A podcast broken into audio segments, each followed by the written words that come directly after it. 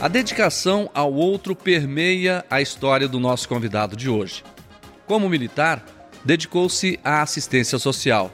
Fez parte do início do caso, o Centro de Assistência Social, bem como participou ativamente com um mandato no Conselho Curador e dois mandatos no Conselho Fiscal da Fundação Tiradentes.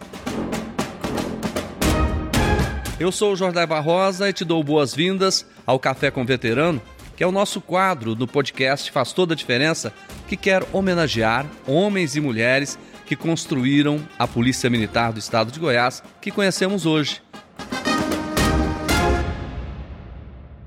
E o nosso convidado é o Coronel Brito. Coronel, seja bem-vindo. É um prazer estar com você, com os demais membros que estão aqui hoje, para me prestigiar, pode dizer assim.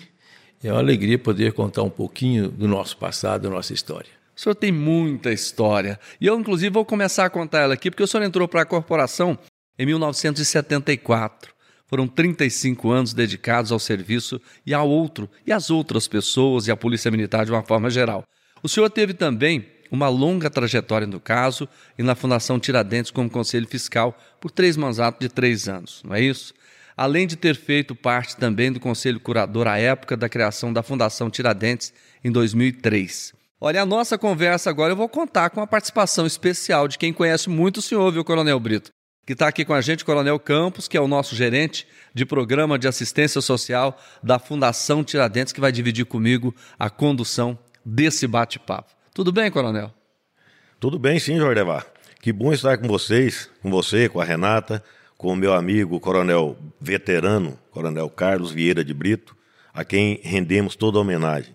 Coronel Brito é realmente um sustentáculo dentro da Corporação Militar do Estado de Goiás. Tem certeza, Jorge e vou arriscar aqui um palpite. Ah. Não existe um policial militar sequer que não conhece, pelo menos por ouvir dizer, as façanhas e os benefícios que o coronel Carlos Vieira de Brito trouxe para ele e para a família dele. É um prazer, então, estarmos reunidos nesse dia. Então ele vai ter muita coisa para contar aqui hoje, não vai? Não tenho dúvidas de contar e mostrar realmente com fatos aquilo que ele produziu e que continua produzindo em prol do policial militar. Coronel Brito, antes da gente começar a falar nessa história toda, eu já quero dizer agora: o senhor esperava que a carreira do senhor chegasse nesse ponto, com tanta atividade, até hoje? Olha, você disse 74 quando eu ingressei na corporação, né? Então está completando agora é, esse ano 48 anos de ingresso. É muito simples, né? Quando eu cheguei na Polícia Militar como aluno soldado, aquele tempo a Polícia Militar saía é, buscando candidatos pelo interior do estado. Eu fui encontrado lá no, no norte de Goiás, ali em, em Carmo do Rio Verde, né? numa seleção que teve Uruana, 44 candidatos, onde era obrigatório ter o primário, como a comissão procurava. Tem o primário? Tem. Então, é, faz a prova. De 44 candidatos, foi aprovado quatro. Depois foi um ônibus lá em Séries para trazer nós para Goiânia. Então, e o senhor era um dos quatro? Era um dos quatro. Né? Então, quando chegamos nos exames finais, tudo só dois, eu e um outro, conseguimos começar o curso de soldado lá em 74. É, eu nem sonhava tanto né, o que, que era a carreira policial militar. Criado na roça, então, conheci muito bem o cabo da enxada, né, como é que fazia produzir mais. Né? Então, começou um sonho diferente e com a simplicidade e dedicação para estudar. É, nesse curso soldado, alcancei a segunda colocação. Essa segunda colocação me deu uma, uma vaga no curso de cabo, que foi lá em 76. Nesse curso de cabo, eu consegui primeira colocação, ou seja, buscando estudar sempre, né? É, o tempo passou, fiquei lá quatro anos como cabo, me segurar na, na, no CFA, atual academia, devido à minha classificação. É, conheci um pouquinho da datilografia naquele tempo, né? Não era é, hoje com computador era muito diferente, né? E por lá tive condições de continuar estudando. E terminar ensino médio, no supletivo, e depois, quando foi 81, já ingressei lá no curso de sargento. Antes de senhor falar isso, quando é que o senhor me imaginou, falou assim, eu vou chegar a coronel? Quando eu tive condições de entender o que era a corporação, né? Porque quando tinha uma propaganda lá na Rádio Clube de Sérgio que falava assim, o ingresso na Polícia Militar, você poder chegar a oficial. Eu sabia lá o que é isso, eu nem sabia que é soldado, cabo, nem sargento, né? Mas quando eu comecei a estudar né, já os cursos da Polícia Militar, aí eu começava a visualizar lá na frente, né? Tanto que, quando eu consegui passar no curso de formação de sargento, que já tinha grau intelectual suficiente, logo em seguida passei no CFO também, foram quatro anos de curso. Aí, se é história, ou seja, o caso em novembro de 80, quando é fevereiro de 81 já entra no curso de sargento, o ano inteiro na, na escola, entra 82 já no curso de formação de oficiais, mais três anos internado lá também, né? Né, Campos? Naquele tempo a gente era internado, né, os primeiros dias, né, em torno de 40 dias, não podia sair, muitos ficavam lá. E é interessante, né, Brito? Hum. Quando você fala aí, e, e Jorge Vai Renata, a gente ingressava na Polícia Militar, mas a gente não conhecia o que era Polícia Militar, a gente não conhecia a, a, carreira ou aquilo que esperava a gente. A gente vinha conhecer depois que a gente ingressava na corporação é, chegando a ponto da gente levar conhecimento dos superiores na época de que haveria necessidade de nós abrirmos os quartéis para que a comunidade conhecesse melhor a Polícia Militar, porque a gente entrava sem conhecer. Então a gente passou a imaginar o seguinte: se nós não conhecíamos, por que não mostrarmos agora a corporação para a sociedade, para que a sociedade é, tem uma visão diferente das ações policiais militares. Isso é só para corroborar o que estava dizendo o Brito e que quando ele ingressou, ele nem sabia que o que era oficial, o que era praça, tá? Ele entrou como soldado, que era a base da pirâmide, que é a base da pirâmide, tá certo? E daí ele galgou todos os postos é, e graduações da corporação, chegando ao ápice né, do coronelado. Isso que chama atenção, né, Coronel Brito? O senhor conhece todas as etapas da Polícia Militar. Todos os postos o senhor ocupou. Exatamente. Todas as patentes. Exatamente. Isso enriquece o trabalho do policial, né? Inclusive, falando ao vivo aqui, que eu sou defensor que ingresse soldado para chegar a coronel. Porque eu tenho certeza que, pelo que eu passei, vários outros nós conhecemos que tiveram essa carreira assim também, né, Campos? O Campos já entrou direto no oficialato, né? Mas a gente quando passa por toda a carreira, tem as condições de chegar lá nos últimos postos em condições melhores de, de, de uma carreira melhor, né? E atender melhor a sociedade, que é a missão. Pois é, e eu quero entrar num, lado que é muito importante na carreira do senhor, que é o lado social. É, o senhor sempre esteve atuando nessa área, não só aqui dentro, mas fora. A gente conhece o trabalho do senhor. E eu quero colocar o Coronel Campos nessa conversa, porque vocês estiveram juntos na criação da Fundação Tiradentes e antes disso também, no comando de saúde, depois na assistência social. Como é que foi isso, coronel? Então, é, o Brito lembra por que da criação da Fundação Tiradentes.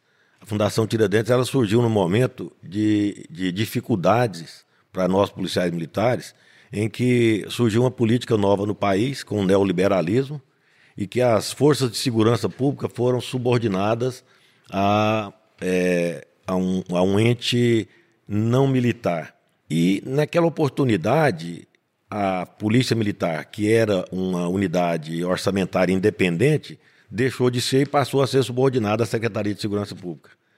E como nós havíamos, com nosso recurso, construído um hospital para atender a nossa família e os nossos policiais militares, nós vimos na obrigação de dividir aquilo ali com outros segmentos porque a Polícia Militar deixou de ser independente, passou a ser subordinada à Secretaria de Segurança Pública, que é, abrangia Polícia Militar, Polícia Civil, Corpo de Bombeiro, Agência Prisional, PROCON e outros órgãos afins.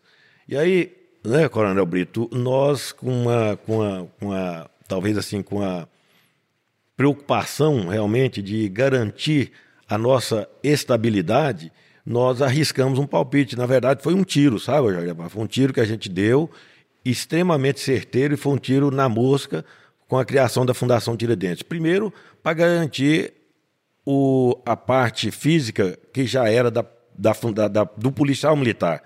Não era da fundação porque ela não existia, era do policial militar. Segundo, que nós tivemos melhores condições de administrar aquele recurso advindo do Fundo de Assistência Social para melhor é, assegurar a parte social e a parte saúde do policial militar. Foi assim que surgiu a Fundação Tiradentes. Com coragem, a gente não pode esquecer, né, Brito, do, do desenvolvimento, da coragem, da dedicação do então Major Eloy, né? Eloy Bezerra de Castro, que foi o primeiro presidente da Fundação Tiradentes, tá? que realmente teve coragem de, junto conosco, é, criar realmente a Fundação Tiradentes e fazê-la crescer e evoluir no sentido de buscar o social para o policial militar. Que é importante. Coronel Brito, eu queria que o senhor contasse para a gente a sua história, o seu vínculo com o caso, não é isso? O senhor fundou o Centro de Assistência Social, foi isso? Conta para a gente. É, na realidade, ele já existia, eu era mais um chefe já em andamento, né? Que ela começou lá em 67, por ali, e eu ingressei lá no 1994, quando eu comecei a trabalhar no Centro de Assistência Social. Nosso caso da Polícia Militar, né?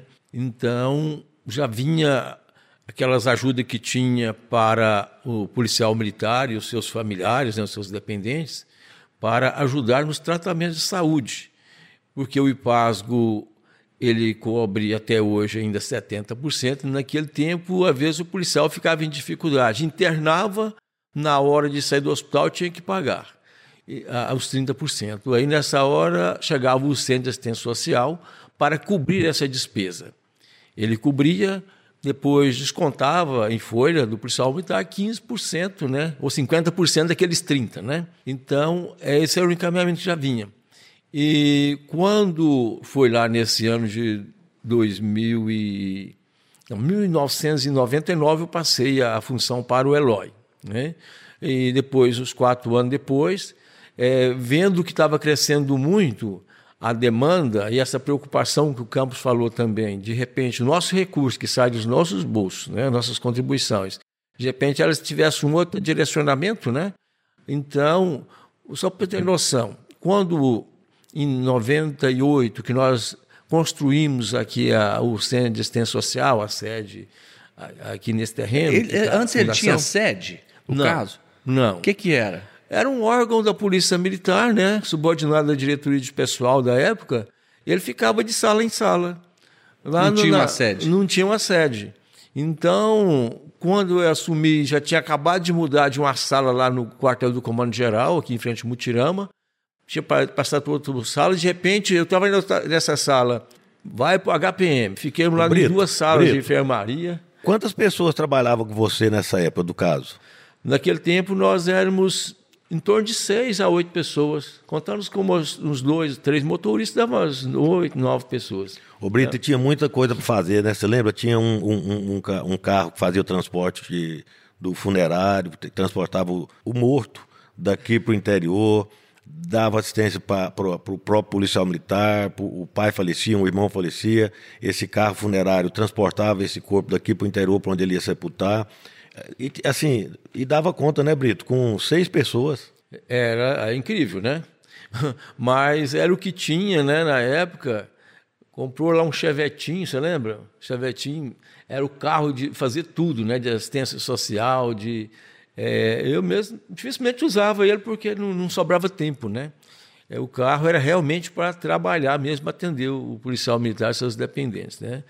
E essa viatura dessa, dessa funerária tem muita história também, né? Não vamos entrar nesse caso, não, senão. né? Tem muita história dessas viagens, né? Mas foi muito serviço prestado. Então, quando viu que estava muito grande esse serviço, quando chegou em 98 que eu estava contando, né?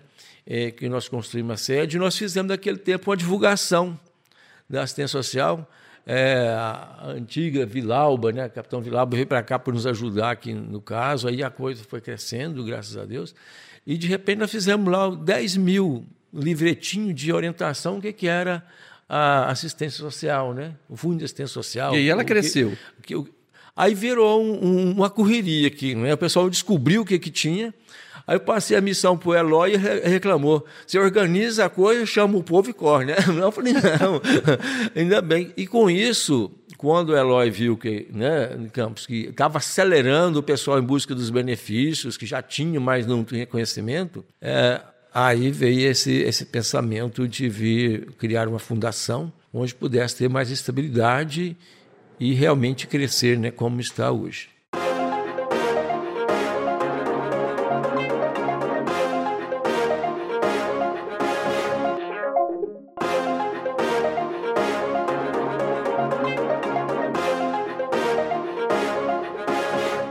Coronel Brito, e como vocês pensavam naquela época como seria a fundação? Na realidade, o Eloy que começou a estudar e a gente reunia e ele passava para a gente o, o que seria uma fundação. Eu mesmo não tinha a mínima ideia. Havia falar em associação e fundações e a promotora que corria atrás e, e arrumava o pessoal para tentar entrar na linha, né? a curadora lá de fundações e associações, mas aí quando foi necessário que tinha que ter instituidores, aí nós fomos chamados. Eu era presidente da Associação dos Oficiais, e veio as outras instituições, né, Caixa Beneficente, o, a, a pensionistas, Cabo Soldados, Suplentes Sargentos, e Amigo, essas seis instituições, as que foram, as que existiam praticamente na época, né, foram convidadas a estar participando, porque tinha que fazer um fundo. E o instituidor contribuía com esse fundo. Né? Na, na época foi 5 mil reais de cada instituição, precisava desse valor para poder instituir. Aí que nós fomos participar de toda a criação, todo o estudo de estatuto, de preparar estatuto, regimento, que a coisa era do tudo, né? Então, a documentação toda. Aí que nós fomos começando a entender o que era a fundação.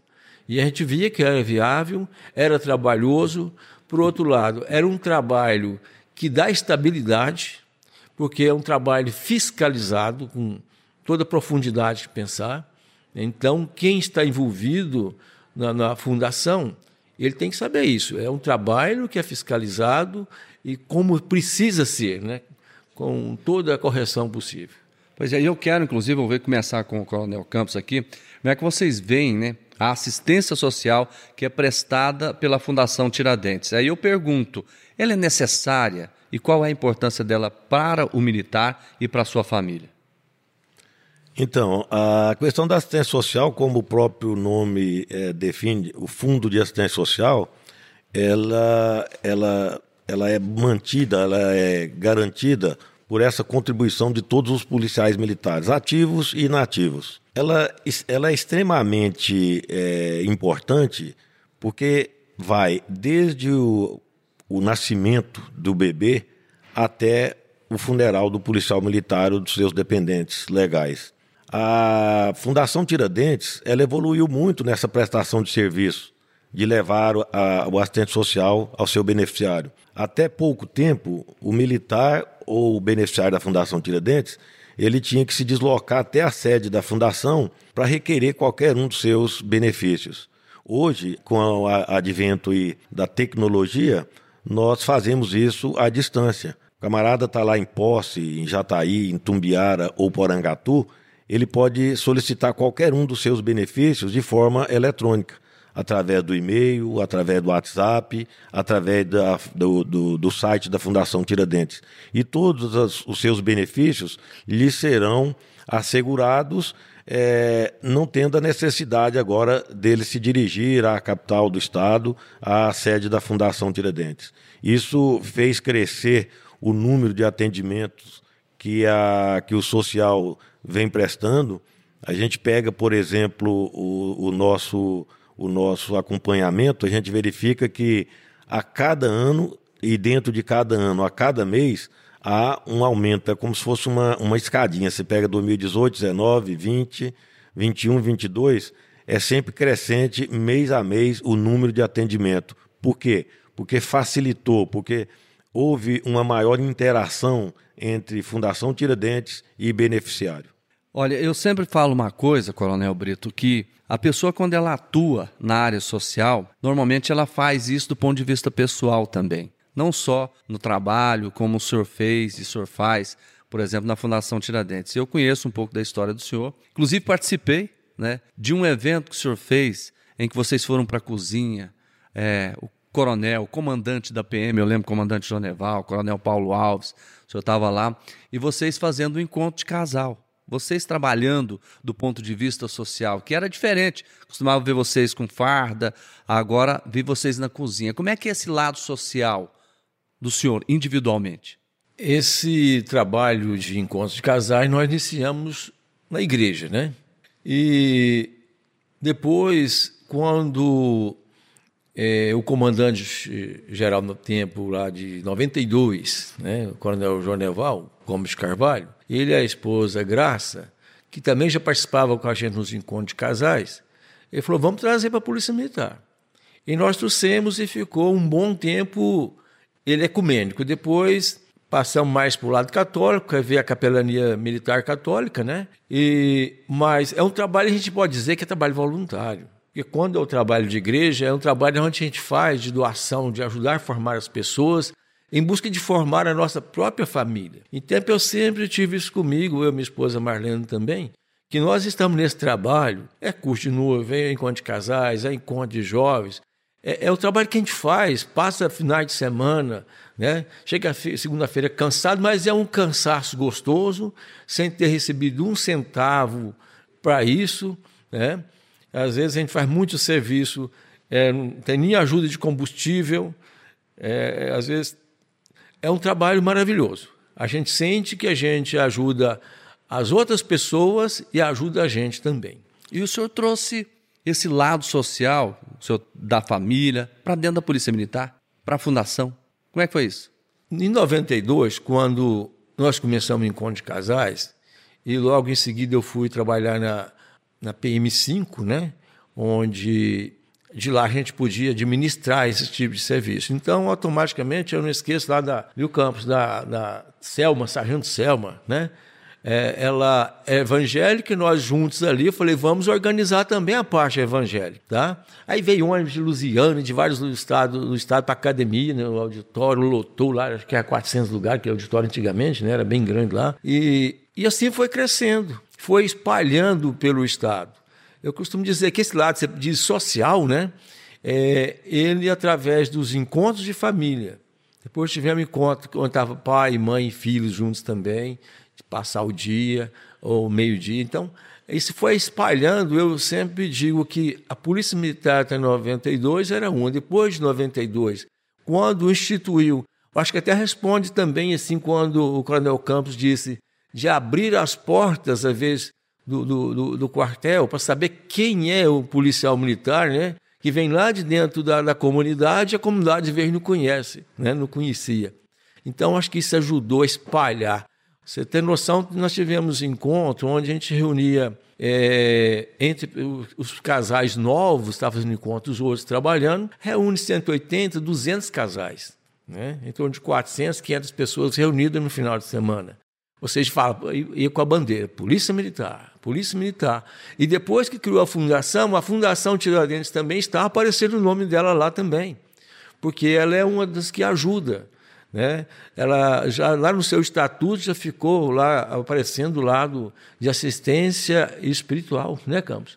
Exatamente. Essa assistência espiritual ela alcança todos os policiais militares que traz para a fundação projetos que possam ser cumpridos de acordo com o estatuto. Então, a Fundação de Tiradentes já está levando com esses trabalhos nossos, porque foram muito trabalho.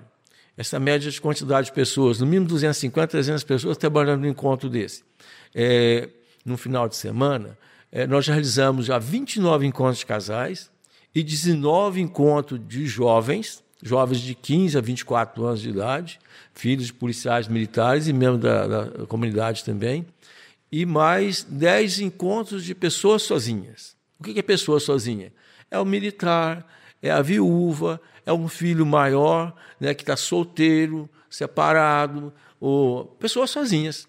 Vai participar desse encontro também, né? E refletir, bater papo junto. Então, é, é, é esse trabalho que nós trabalhamos com ele.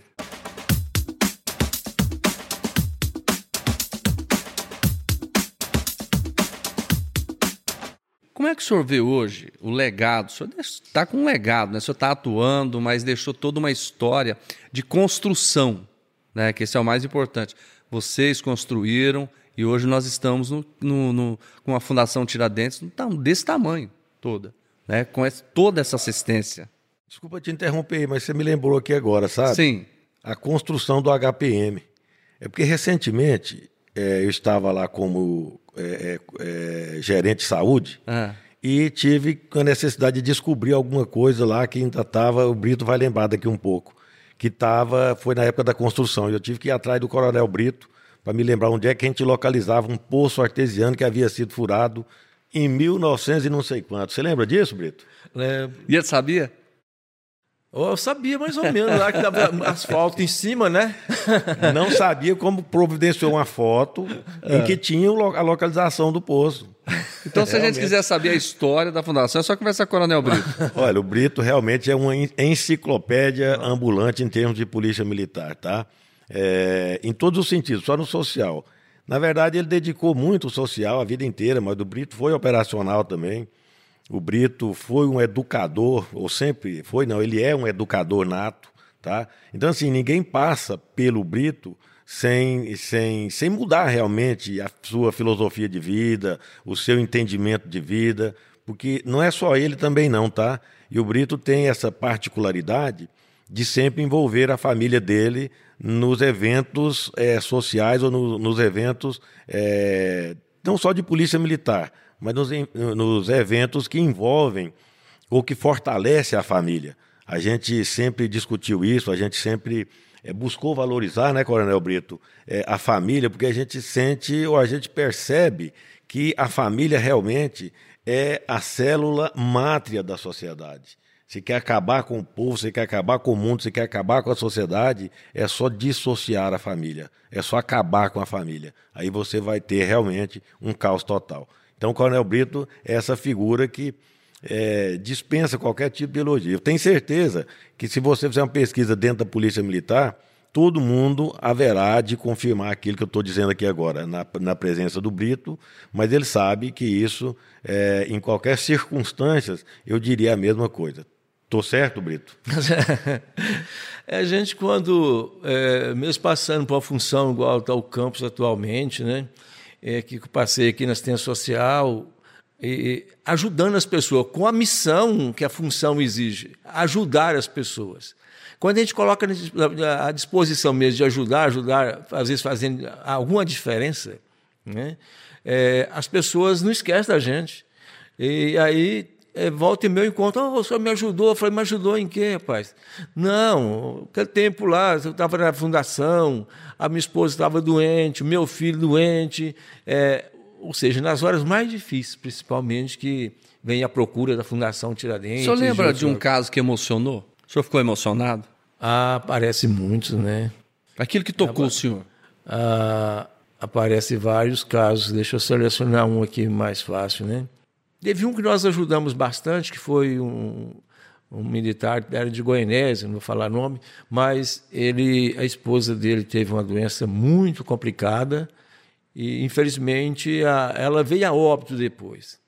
Mas ele sofreu muito, a família toda, e não conseguimos ajudar a salvar. Mas depois ele voltou para agradecer, porque ele conseguiu continuar criando os filhos, os filhos já estavam todos já em faculdade, ou seja, falava, era, o pensamento da minha esposa. Eu estou fazendo com os filhos, ajudando eles a fazer o que ela pretendia estar junto fazendo. Né? Então, são histórias de família que o Campos acabou de falar, que envolve a Fundação Tiradentes, que dá todo esse apoio nas horas de dificuldades. Né? E tive outros casos que a pessoa teve viajando em busca de tratamentos pesados e depois teve a recuperação também, né? Então, tem muitos casos que a gente poderia pontuar também assim. Mas é esse trabalho de estar ajudando as pessoas onde a gente está, sempre recepcionar bem. Eu costumo dizer, é, precisava falar para os médicos lá no HPM, falar assim, seja o, o, o seu relações públicas de você mesmo. O que, que é isso? Um dia, eu conversando com o médico, ele não atendeu muito bem, o pai que foi com o filho lá à noite, ele falou, não, não atendo criança, não. Aí o pai, seu chateado, foi me reclamar depois. Eu chamei esse médico, fui trocar uma ideia com ele. Falei, olha, seja relações de você mesmo, relações sua mesmo, porque você tinha aqui toda uma estrutura montada, você tinha a ambulância com motorista, você tinha auxiliar que podia ligar no hospital, que fosse atender, já encaminhava. Né? Ou seja, você está fazendo as suas relações públicas de você mesmo e atendendo bem. A família do senhor sempre apoiou o que o senhor fez? Qual foi a importância dela? Eu sempre trabalhei, e eu, como o Campos sabe, gente, eh, trabalhamos juntos lá no, na academia, depois no, CF, no, no, no BA, né? É, e a gente não tinha tempo mais para a família, mas é, é, todo o tempo que tinha era família. Era família, o Clube dos Oficiais, por exemplo, era o nosso reduto do dia de domingo que tinha folga, né? Então a família permanentemente junto em todas as eu, eu, pergunto isso porque hum. quando o senhor é, se dedica também a fazer o social, obviamente o senhor teve que tirar um tempo da sua família para se dedicar. Há muitos casos aqui na própria Fundação Tiradentes, né? Isso aconteceu muitas vezes do senhor ter que deixar a família para cuidar de outra família? É, eu sempre falava o telefone está à disposição 24 horas, né? Aí o que acontece? Essas vezes aparecia, ou mesmo às vezes está dentro de casa, porque não quer dizer que você está dentro de casa que você está cuidando da família. Né? Quantas vezes eu já, lá dentro de casa, ia para um canto, né, separado, às vezes estava até na hora do almoço, aí tinha que socorrer alguma coisa, a gente larga tudo e vai para um canto e passa 20 minutos, meia hora, uma hora, duas horas, né? É, buscando ajuda, ligando e buscando apoio. Isso já foi muitas vezes. Não só de sair de casa, mas dentro de casa você está dentro, mas não está presente, né? Até recentemente meu filho falou: pai, o senhor já está aposentado. Né? Aí, de repente, hoje a igreja, tem hora que o senhor não está com a gente porque está na igreja. Mas, a, a, às vezes, a gente tem que ir pensando para compensar. Né? Porque tem hora que você, mesmo hoje, não aqui só na Fundação Tiradentes, no serviço como era antigamente, mas lá também, de repente, aparece um. Até aquele chamado de celebração de corpo presente, né, que a gente tem que fazer, né, que é Ezequias. De repente você está lá, aí de repente está quase na hora do almoço, mas vai sepultar agora, tem que sair, tem que correr lá, né, para dar esse apoio espiritual para a família, né? Então é um lado social que às vezes a família prejudica, mas não, eles não têm tanto. Eu quero até fazer uma ressalva com relação à fala do filho do senhor. Ele falou que o senhor estava aposentado, né? É. O senhor nunca teve aposentado. né? Pelo que eu percebo, né, o senhor continua sempre com, com ações em várias áreas, principalmente nas ações sociais. Aí eu quero saber, a ação social, o social, faz parte de uma missão de vida do senhor? Sim, porque eu até... Quando o senhor estava lá em Carmo do Rio Verde? Era no Cabo da Enxada lá, né? Lá o senhor já pensava nisso também? Estava junto com a família, tudo que fazia. É, eu era jovem, estava com 19 anos, e eu trabalhava ali e levava pra, lá para minha mãe, né? Meu pai, para ajudar eles. O Brito, então, mas naquela época já era assim, parece que era mais ou menos assim, ó. Ah, o pensamento em crescer para poder ajudar alguém. No começo a gente começa, crescer para ajudar a família, para que a família talvez não tenha a dificuldade que a gente está vivendo no momento. E de repente esse leque vai aumentando, ele vai abrindo e você vai percebendo que não é só a família sua que faz parte do seu meio, que você pode ajudar muito mais pessoas, e aí você começa ajudando mais e mais e mais, e não consegue falar, não consegue parar como o Jordevar acabou de dizer ali, tá? Não consegue parar porque realmente parece ser uma missão divina, parece ser uma missão que lhe foi atribuída e que, felizmente, você a desempenha com muito, é, com muito prazer, com muita vontade e, e, e, por isso que chega bem né, às pessoas que são assistidas por você e pela sua família.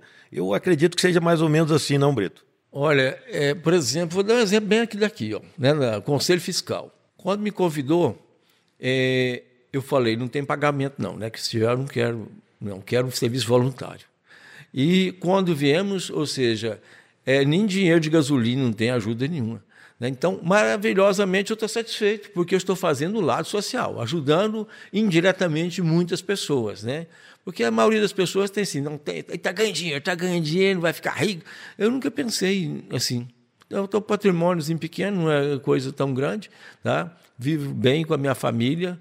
Agora, por exemplo, estou lá só eu e a minha esposa. Agora está reformando a casa, para fazer um, um, um, um, jeito de ficar melhor para receber a, os, os, filhos com as famílias deles. Né? Fizemos lá agora, estamos terminando a, a nossa sala de jantar, é onde era a Copa Cozinha.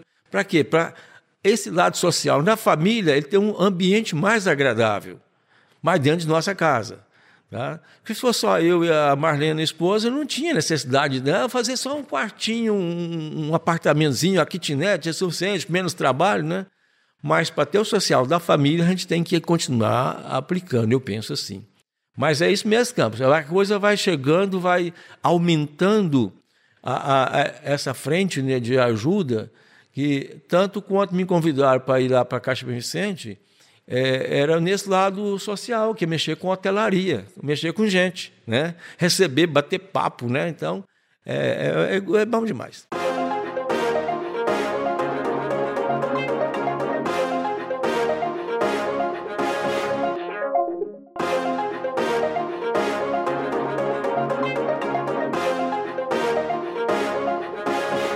Que a gente percebe, né, que essas histórias pessoais fazem parte da filosofia da Fundação Tiradentes.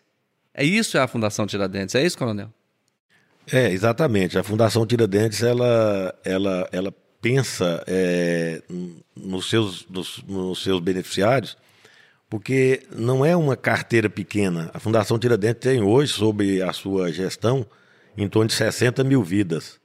E pensar em benefícios, pensar em saúde, pensar em segurança, pensar em, em apoio para 60 mil pessoas não é nada fácil, não, sabe, Jordevar? Por isso que a gente tem que desdobrar, como o Coronel Brito disse aí, é, meia-noite, duas horas da manhã. É, recentemente, um policial militar nosso se acidentou lá em Jataí e a dificuldade para transferi-lo aqui para Goiânia sem plano de saúde, sem nada. E aí envolve toda a estrutura da Fundação Tiradentes. Não é o Coronel Campos só, não, tá? Nós temos ali mais pessoas, Major Dirlene, a Major Selma agora que foi para a reserva. Então, nós ficamos é, 24 horas por conta é, é, dos nossos beneficiários, por conta de levar um pouquinho de alento, um pouquinho de, de tranquilidade para a família policial militar quando se encontra com dificuldade que às vezes pensam intransponíveis. Olha, são filosofias diferentes é, proporções diferentes também. Mas eu queria até pegar o exemplo que o senhor falou, que o senhor está ampliando exatamente a sala de estar para receber né, os seus filhos, os seus netos e todos os parentes, a família deles, não é isso? Para a fundação também é assim. Nós pegamos aqui, o Coronel Campos falou da amplitude, né, do tamanho que é a fundação de tantas pessoas. Vocês tiveram que, por exemplo, de ampliar. E uma dessas ampliações foi a aquisição de um terreno para que a, a fundação se tornasse ainda maior. Eu queria que vocês comentassem sobre isso. Eu vou deixar para o Brito falar, porque o Brito é, acompanhou essa, essa aquisição do, desse patrimônio da Fundação Tiradentes. Não foi uma, um estalo, é, num estalo de dedo, não foi o pensamento de um diretor ou de um presidente, não, tá? Isso vem sendo estudado ao longo da existência da Fundação Tiradentes, vem sendo discutido, e o, o Coronel Brito estava no Conselho Fiscal na época em que foi aprovado a aquisição desse terreno. O que eu, que eu quero dizer é que não, não foi por, uma, por um querer de alguém. Houve uma discussão interna, o Conselho Fiscal analisou, o Conselho é, de Curadores aprovou e a curadoria do Ministério Público referendou aquela aquisição. É, evidentemente que toda fundação precisa construir lastros, ela precisa ter realmente é, patrimônio, sob pena dela não conseguir é, se sustentar. Então eu gostaria que o Coronel Brito é, é, falasse um pouco disso aí, porque ele, ele, ele participou dessa discussão. Não foi discussão de um dia, foi discussão de tempos, tá? que passou, como eu disse, aí, pelo Conselho Fiscal, Conselho Curador, referendado pelo Ministério Público. Então não é uma vontade de alguém ou de uma diretoria simplesmente, não. Eu gostaria, Jorge, não responder diretamente já sobre o terreno, mas buscar uma historinha até chegar no terreno. É quando falou de assistência social. É, tendo o centro de assistência social, já chegou o HPM e construiu lá também o HPM, terreno do Estado. Né? É, mais dinheiro, tirado a maioria do nosso bolso, do Fundo de Assistência Social. Você tem a noção seguinte: quando as arrecadações todas elas chegavam em 98, 100 mil reais, foi quando eu estava por aqui. Antes era 50 pouco, 50, 60 mil. Fiz um, um reestudo, levantamos tudo junto com a diretoria de finanças. É, muitos contavam errado, corrigiu, chegou a 98, 100 mil reais. Houve um atraso na, nos repasses, naquele tempo do Estado parou de repassar lá, quando de repente, lá no ano de 93 por ali, é, repassaram logo 12 parcelas de uma vez. Então, é, seria hoje, vamos dizer, talvez uns 8, 10 milhões, né? Era muito dinheiro. De repente, esse dinheiro, o, o comandante da época, era o João Neval, que estava lá, falou: não, agora vamos terminar o HPM. Já tinha lá toda a estrutura montada, mas estava parada, já tinha cancelado a, com a empresa que construía, foi construir com recurso próprio, e aí foi em 94, dezembro de 94, inaugurou o HPM. Então, veio de lá. Nós ali já começamos a ter noção, antes de chegar, eh, depois a Fundação Tiradentes, ou seja, o patrimônio. Mas vemos que com esse terreno, como o Campos falou, um terreno de cedido, né, Campos? Comodato. Ou seja, foi chegando a fundação crescendo é, vários lados, né? Materialmente, pessoalmente e espiritualmente até também, né, com a formação toda e muita prestação de serviço. Tanto chegou também o que a faculdade da Polícia Militar, mantido também, né, Campos, pela Fundação Tiradentes. Passou pelos conselhos todos aqui para discutir e deliberar. Aí o tempo vai passando, vai as coisas andando, encontrou-se aquele terreno. Já vinha muito tempo já procurando algumas doações de terrenos, mas de repente chegou ali e dentro de toda a arrecadação, se de repente o Campos me corrige, mas em torno de 20% de arrecadação que entra, esse dinheiro é dinheiro de patrimônio. Dinheiro não pode ser movimentado, gastar ele não. Ele, não, isso é, é, é, conta patrimonial que chama, né? Essa conta fica na fundação guardado esse dinheiro lá, não pode mexer nele. Para mexer, tem que fazer um projeto muito grande para o, o Ministério Público, lá, a Curadoria, autorizar mas pode movimentar como for movimentado. Vamos aumentar o patrimônio. A conta patrimônio ela vai estar física, fica mais garantido que dinheiro guardado em banco. Tá? Então, quando chegou a possibilidade de adquirir um terreno nobre igual aquele, tá? que ali futuramente, já dentro de um projeto que foi apresentado pela, pela, pela diretoria para o Conselho Fiscal, quando chegou para nós, várias reuniões, debruçamos em cima e discutimos muito, né? E chegamos à conclusão que era um excelente negócio, porque ele tem já previsão de, é, a cada três, cinco anos, estar tá fazendo alguma ampliação lá dentro, né, Campos? Então, até 2035, 2040, já tem previsão. O que, que vai fazer lá naquele terreno? Não é uma coisa que vai chegar agora, eu já transferir tudo para lá, não tem jeito. É, primeiro, a função da fundação está sendo cumprida, que é atender o, o, seu, o seu beneficiário, né, que aqui não é associado ainda, é beneficiário, né, é, que pode mudar no futuro o nome. Então, o nosso beneficiário, nós, nós somos beneficiários. Então, nós temos primeiro receber os benefícios, que nós temos direito. Esses benefícios estão sendo cumpridos. Eu mesmo, recentemente, eu e a Mariana fizemos um, um check-up como Hoje é bem fácil, de lá mesmo só mandei as cópias do documento, o dinheiro entrou lá na conta, né? Então, valeu a pena, quase 500 reais, que foi muitos exames, né? Então, estamos recebendo nossos benefícios. Aquele terreno, ele só está valorizando, entendeu? Ou seja, o nosso patrimônio, nossa conta patrimonial, ela está só engrandecendo a cada dia, tá? Então, foi um, um planejamento muito bonito e valeu a pena aquilo ali, viu? Aquilo, a Fundação Tiradentes, que os nossos é, netos, né, que eu tenho filho né, na Polícia Militar, minha nora também é militar, então eu tenho certeza que minhas netas um dia vai ver a Fundação Tiradentes como lá naquele local próximo à Academia da Polícia Militar, um local nobre com muita riqueza, e nós temos certeza porque quem os homens que passam por aqui mulheres são todas bem preparadas para dar conta do recado com honestidade, com simplicidade e amor mesmo, a dedicação a essa causa, Fundação Tiradentes. Coronel Brito, para a gente encerrar agora, eu quero ouvir o Coronel Brito. É o legado que ele deixa para a Fundação e para ele mesmo, diante de toda essa história tão bonita. Rapaz, é uma pergunta que nessa hora a gente fica assim, parece que. é, a gente vai. Até o Campos ainda falou ainda há pouco, que você vai fazendo, fazendo, fazendo, né?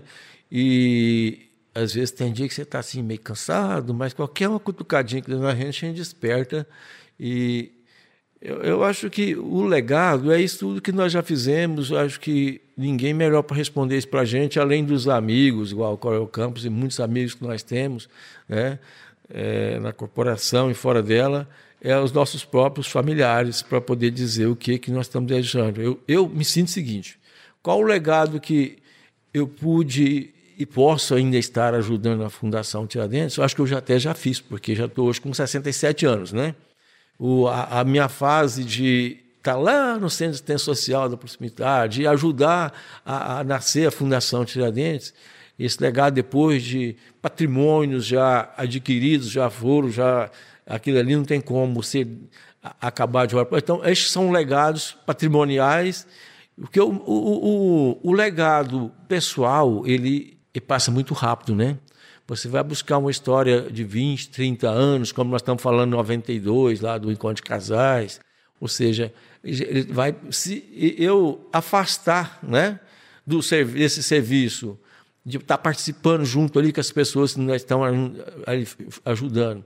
Ou se eu falecer, cinco anos, dez anos vai sumindo, né? Mas esse legado patrimonial fica. Alguma coisa vai ficando lembrança, né? a maioria vai acabando. Mas atualmente eu acho que o legado melhor que eu sinto que eu deixo é para a minha família, tá? Tem lá minhas cinco netas que tem até agora, né? Aqui é o xodó do vovô e da vovó, né? E para os filhos, né? Acho que é aquela amizade gostosa que a gente tem, né? E tá ali, chega e tá junto com a gente participando e orientando a gente, né? Ah, os filhos chegam, não, pai, deixa disso, pai, faz isso, pai. Né? Então, isso acho que é o legado melhor que a gente. Que bom, parabéns. Coronel Campos, obrigado, senhor, por me ajudar a fazer essa entrevista, essa, esse bate-papo. Jordevar, quem agradece sou eu. Realmente, falar ou estar junto com o Coronel Brito é sempre gratificante, sabe? E a gente aprende um pouquinho mais. Aprende a ser mais humilde, aprende a ser mais dedicado, aprende a ser mais preocupado em fazer o bem e levar né, um, um benefício aos nossos colegas. Tá? É, eu penso que você acabou no finalzinho, você deu muita colher de chá pro Brito, mas no finalzinho você arrochou pra caramba, hein? mas, rapaz, como é que Quem ele vai. Eu pra como, é, ele? como é que ele vai dizer, Jorge, ah. o, o, que, que ele deixou para a gloriosa e centenária Polícia Militar? Rapaz, isso aí quem tem que dizer somos nós outros que pertencemos à corporação e que é, usufruímos de todos os bens que ele criou, usufruímos da companhia, não só dele, mas dos seus familiares.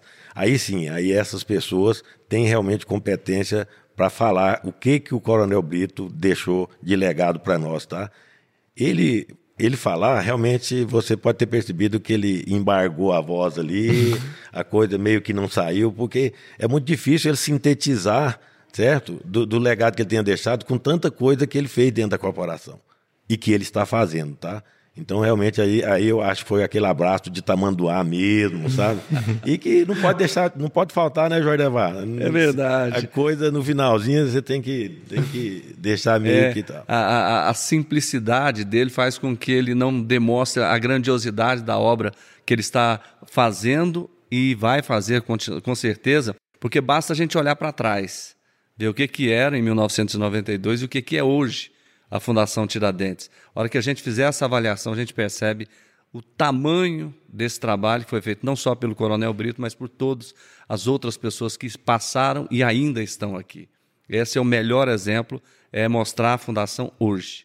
Né? Isso é muito importante. Quero desejar parabéns ao senhor né? e dizer que o senhor, com essa solidariedade, nos ensina muito. A cada dia que passa, em cada entrevista que eu faço aqui, eu aprendo mais principalmente a ser solidário. E hoje o senhor deu uma lição de solidariedade. Por isso, muito obrigado. É, eu que agradeço muito. Nós não falamos um pouquinho de Escola de Paz do Brasil, que nós participamos também, né? Uma entidade a nível nacional, que eu e minha esposa nós estamos na, como representante nacional em Goiás. É onde que a gente aprende muito, viu? Então, é, muito obrigado. É, eu quero agora, acho que eu vou pensar em escrever meu livro.